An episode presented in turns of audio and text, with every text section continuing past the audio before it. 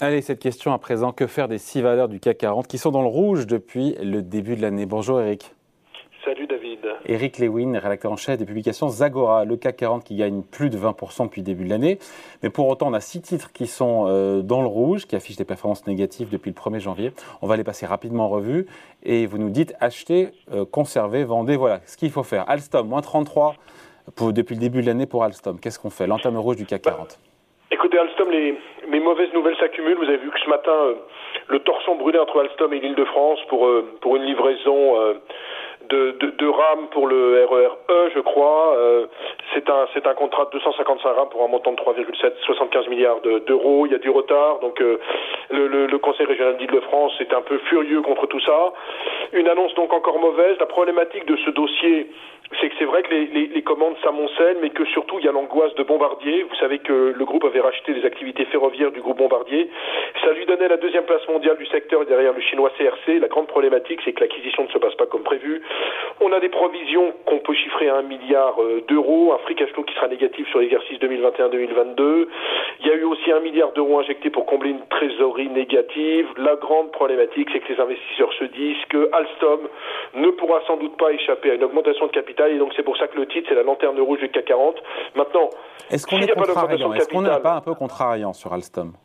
Ben Écoutez, s'il n'y a pas d'augmentation de capital, et s'il y a une bonne nouvelle sur Bombardier, je dis pas une excellente nouvelle, mais une, bonne nouvelle, l'action peut facilement se retourner parce qu'on est quand même simplement sur un PR de 12 et sur une valeur d'entreprise rapportée au chiffre d'affaires de 0,6. Donc moi j'ai envie de dire sur Alstom, c'est vrai qu'il y a beaucoup de déconvenus, c'est vrai qu'il y a cette histoire encore ce matin euh, sur les rames avec le retard, mais enfin il y a souvent des retards dans, dans, dans ce genre de dossier.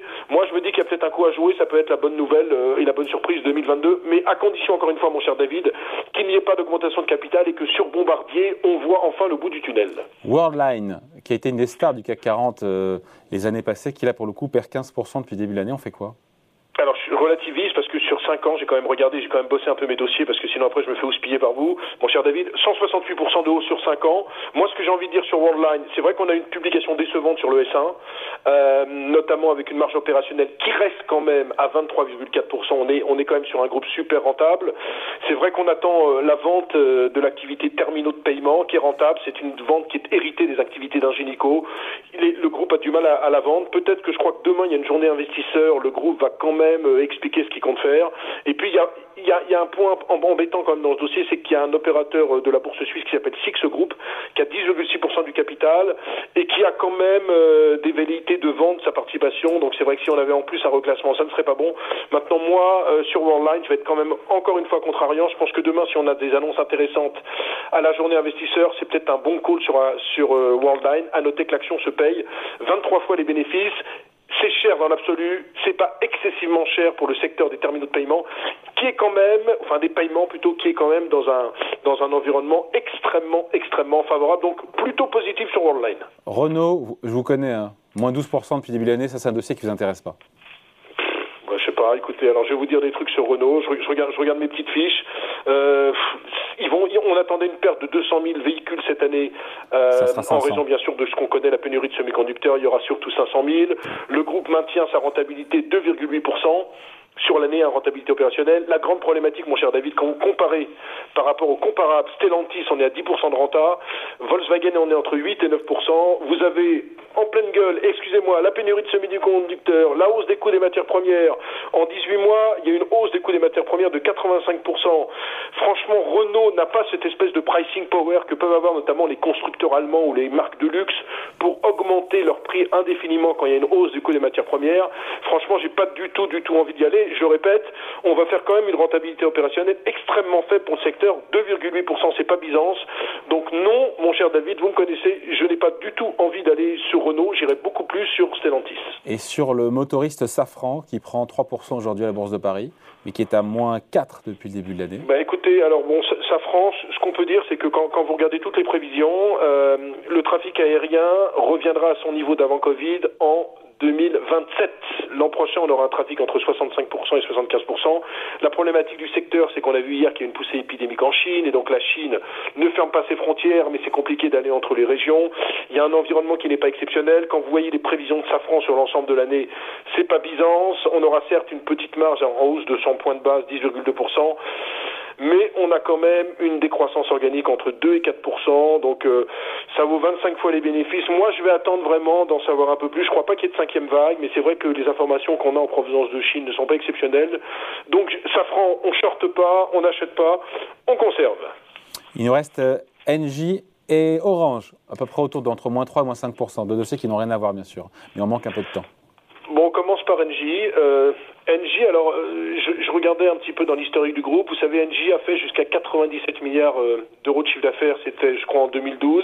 Maintenant, le groupe ne fait plus que 55 milliards euh, d'euros. Alors, c'est la stratégie euh, transition écologique. En fait, le, le but de la direction, c'est concentrer le groupe sur l'électricité, les gaz verts, les réseaux et services énergétiques, etc., etc.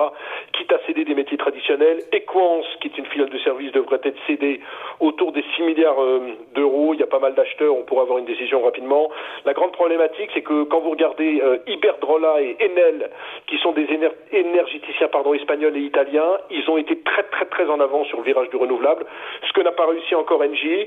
Et quand vous regardez par exemple Iberdrola et Enel, c'est quasiment euh, au plus haut historique, alors que franchement Engie, j'ai regardé, je me suis repositionné dans l'histoire, le plus haut de Engie c'est 44,77 euros et là on vaut quoi? 4 fois moins, on vaut 12 euros, 12,50 euros.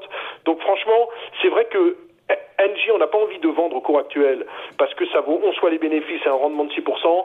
Maintenant, comme d'habitude, le titre a un bêta, euh, c'est-à-dire quand vous faites un peu le, le ratio entre la, la, la euh, le, le, bêta, quand vous avez un bêta supérieur à 1, c'est que vous progressez plus que le marché, inférieur à 1, c'est que vous progressez moins que le marché.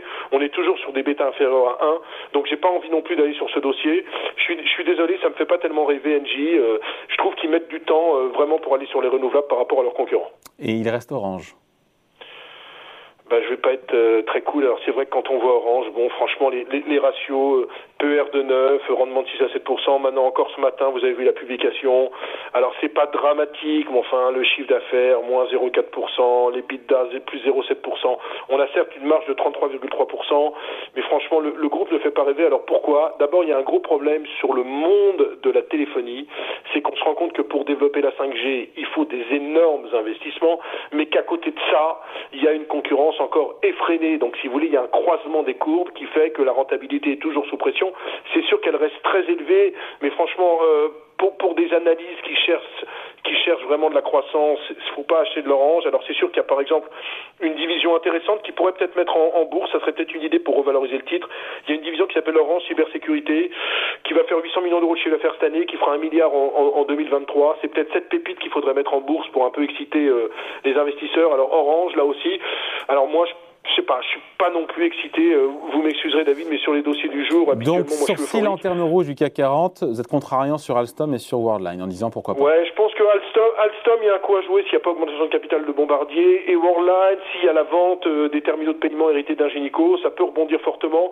Franchement, sur le reste, je terminerai sur Orange. Il n'y a pas grand risque sur Orange. À la limite, si vous voulez, quand vous achetez de l'Orange aujourd'hui, vous êtes sûr d'avoir un rendement entre 6 et 7 sans vous embêter. C'est vrai qu'autour de 9,50, 9,60, le titre ne peut plus baisser tellement. L'acheter aujourd'hui, il n'y a pas grand intérêt. Le vendre, il n'y a pas grand intérêt. On, on, peut garder, quoi. En fait, pour le rendement, pour le rendement. Orange, Orange c'est le rendement. Voilà, Orange, c'est le rendement, c'est une obligation.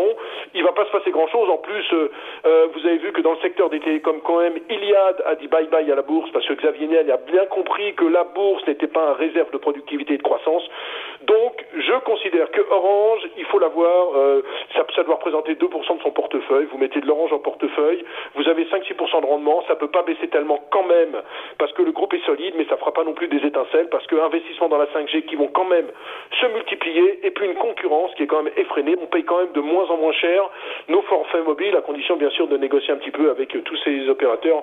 Mais c'est pas compliqué. Dès que vous appelez un opérateur, vous dites vous résiliez, vous avez, tout, vous avez entre 5 et 10% de rabais directement. Donc voilà pourquoi je suis assez dubitatif euh, sur Guy, euh, Guy les bons tuyaux. Merci beaucoup Eric. Merci salut, David. Salut. Eric Lewin, rédacteur en chef de Publications Agora. Merci.